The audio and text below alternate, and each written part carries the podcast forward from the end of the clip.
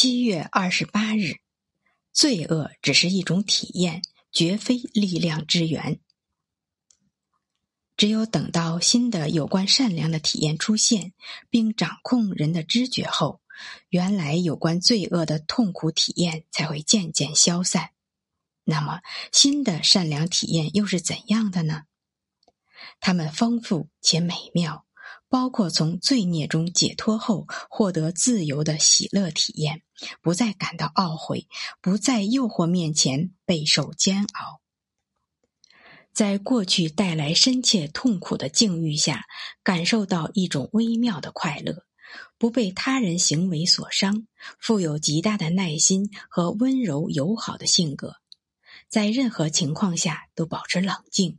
将自己从怀疑、恐惧、急躁中释放，不再陷入厌恶、妒忌和憎恨的情绪中。